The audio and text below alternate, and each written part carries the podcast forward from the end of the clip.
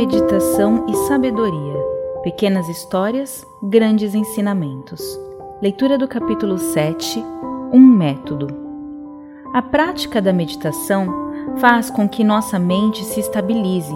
Existem muitas formas e métodos para praticar meditação, sendo mais fácil o de focar a atenção na nossa respiração. Mesmo sentados numa cadeira, podemos começar a praticá-la. Para aqueles que têm facilidade, se preferirem, podem sentar-se de pernas cruzadas. Concentramos-nos nas narinas, dirigindo toda a atenção na nossa inspiração e expiração. Devemos observar o ar que entra e sai, tendo plena consciência de ser a respiração longa ou curta. Assim fazendo, poderemos saber se estamos com as emoções sob controle, pois quando elas estão desestabilizadas, como quando sentimos raiva, nossa respiração se torna acelerada. A energia interna perde seu equilíbrio, nossa fisionomia se altera e ficamos com o rosto avermelhado. É interessante notar que, em chinês, enraivecer-se escreve-se com dois ideogramas, Sheng e Qi. Surgir e Qi, ou seja, a energia que surge. Portanto, ao continuarmos com raiva, fechamos punhos, trememos e, querendo dar vazão a esta emoção, batemos a mão sobre algo ou até gritamos, justamente porque não queremos retê-la e sim canalizá-la para fora.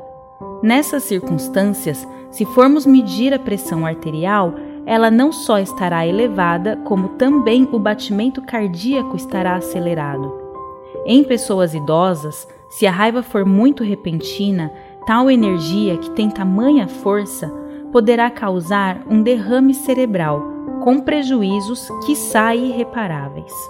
Por isso, o descontrole das nossas ações, como ficar com raiva, pode ser muito arriscado. Ficar com raiva devido a motivações externas é como punir a si mesmo pelo erro do outro.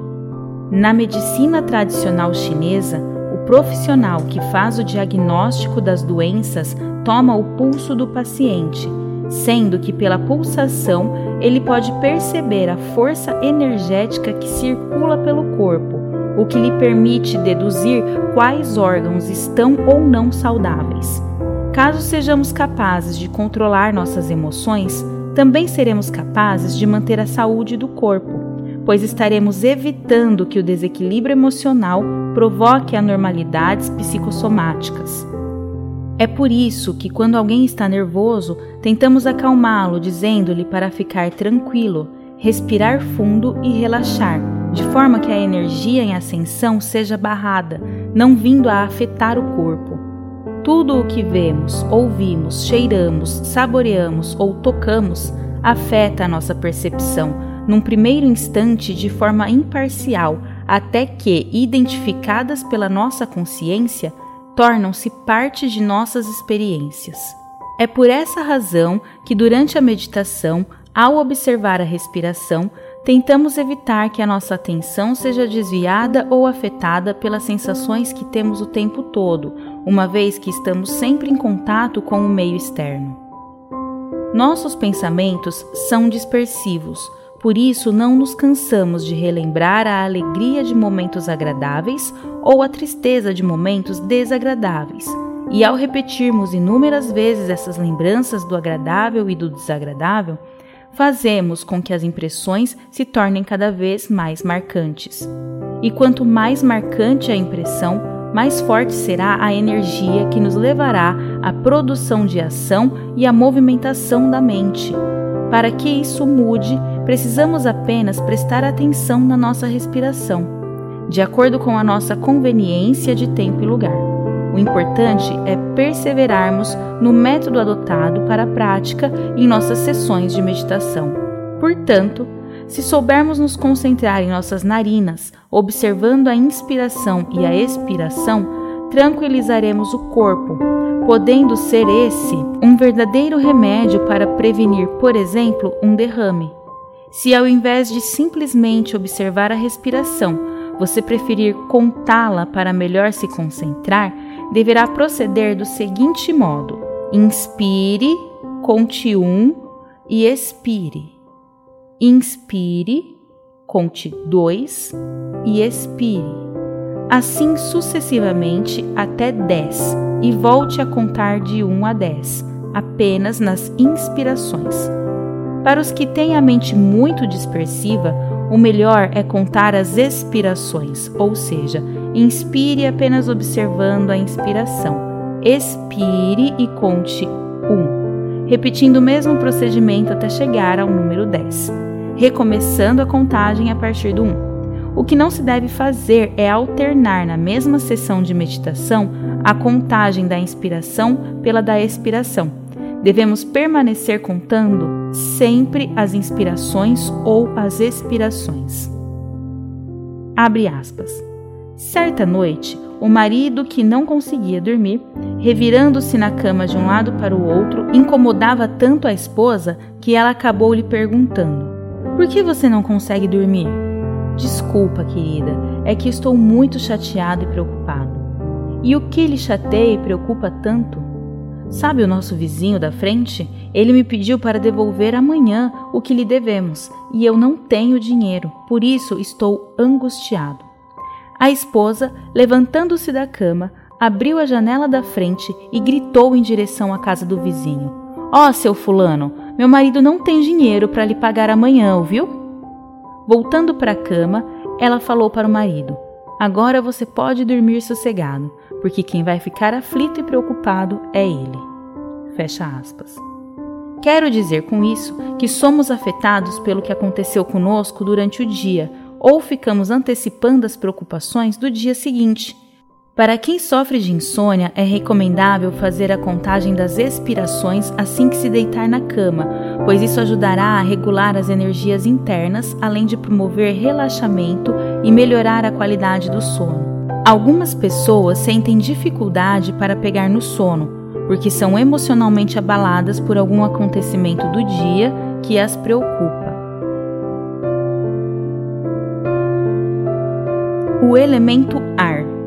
Por que o budismo ensina esse método de meditação fundamentado na atenção à respiração? Acreditávamos que o movimento do corpo se devesse unicamente aos músculos que recebem estímulos e comandos do nosso sistema nervoso para executar este ou aquele movimento. Porém, o que é que impulsiona ou manda os sinais nervosos? A ciência desconsidera a importância da respiração, quando é ela o fator essencial de toda função vital. Nosso corpo é composto de fluidos, como por exemplo sangue, saliva, suor, urina, etc.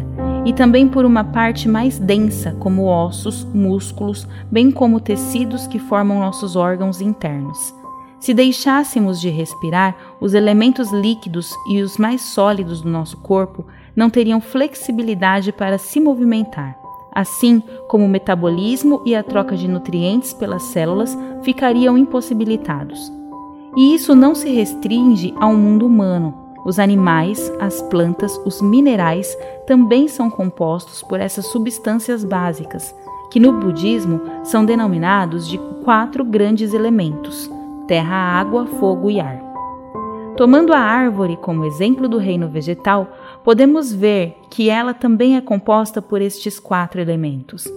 Seu tronco, sua raiz e os seus galhos formam sua parte sólida a seiva que flui em seu interior é a parte líquida, e a parte gasosa está representada pela troca realizada na fotossíntese das folhas, quando o gás carbônico do meio ambiente é absorvido pela planta, que em troca libera oxigênio. Como durante a fotossíntese a planta utiliza a energia solar, o fogo, o quarto elemento, também estaria presente na composição da planta. Todos os materiais existentes na face da Terra são compostos por esses elementos, em maior ou menor porcentagem. Respiramos. O ar que inspiramos é levado até os pulmões, daí levando o oxigênio para o coração, que bombeia o sangue para todo o corpo. Se parássemos de respirar, não haveria o que pudesse impulsionar qualquer fluido essencial que circulasse pelo corpo, pois as células sem alimento morreriam. Assim, todas as células, bem como todo movimento voluntário e involuntário, como por exemplo os movimentos peristálticos do estômago e do intestino, vitais para o funcionamento do corpo, só acontecem exatamente porque respiramos. E de que depende a velocidade com a qual respiramos? Depende do nosso estado mental, pois quando estamos felizes, aceleramos a pulsação e, por conseguinte, aceleramos a respiração. Se ficarmos tristes, a respiração diminuirá a velocidade. Assim como todo o metabolismo tornar-se-á mais lento. Por isso, a mente influencia o ritmo da nossa respiração, tornando-a rápida ou lenta, longa ou curta. Abre aspas. Em 2008, quando estávamos em Singapura, fomos até a residência de um discípulo para fazer a bênção da sua casa recém-formada. Após finalizar a cerimônia, nos sentamos para uma breve conversa com o dono da casa e seus familiares. A conversa foi se desenrolando até que o assunto passou a ser o cachorro da casa.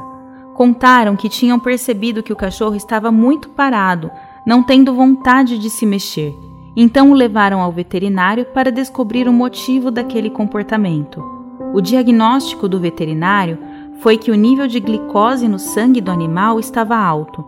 Perguntaram-lhe como isso poderia acontecer também com um cachorro e o médico respondeu que o animal poderia estar sob pressão, na linguagem atual, que estaria estressado. O veterinário descobriu que durante o período em que estiveram reformando a casa, todo dia nela entravam pessoas estranhas. Passavam os pedreiros e o cachorro latia para esses estranhos. Entravam os encanadores e ele também latia para chamar atenção. Eletricistas chegavam e o leal cachorro continuava a latir, e assim latia sem parar à medida que entrava e saía gente na casa. O cachorro passava o dia inteiro numa postura de defesa, e esse excesso de tensão fez com que o nível de açúcar no seu sangue subisse. Fecha aspas. Vimos assim que o estado da nossa mente, emoções, afeta a nossa respiração, na sua velocidade e no seu ritmo. Esta velocidade e este ritmo, por sua vez, exercem influência na circulação sanguínea, no nível de glicose do sangue e na saúde do corpo como um todo. Final da leitura do capítulo 7 Um método. O mitofo.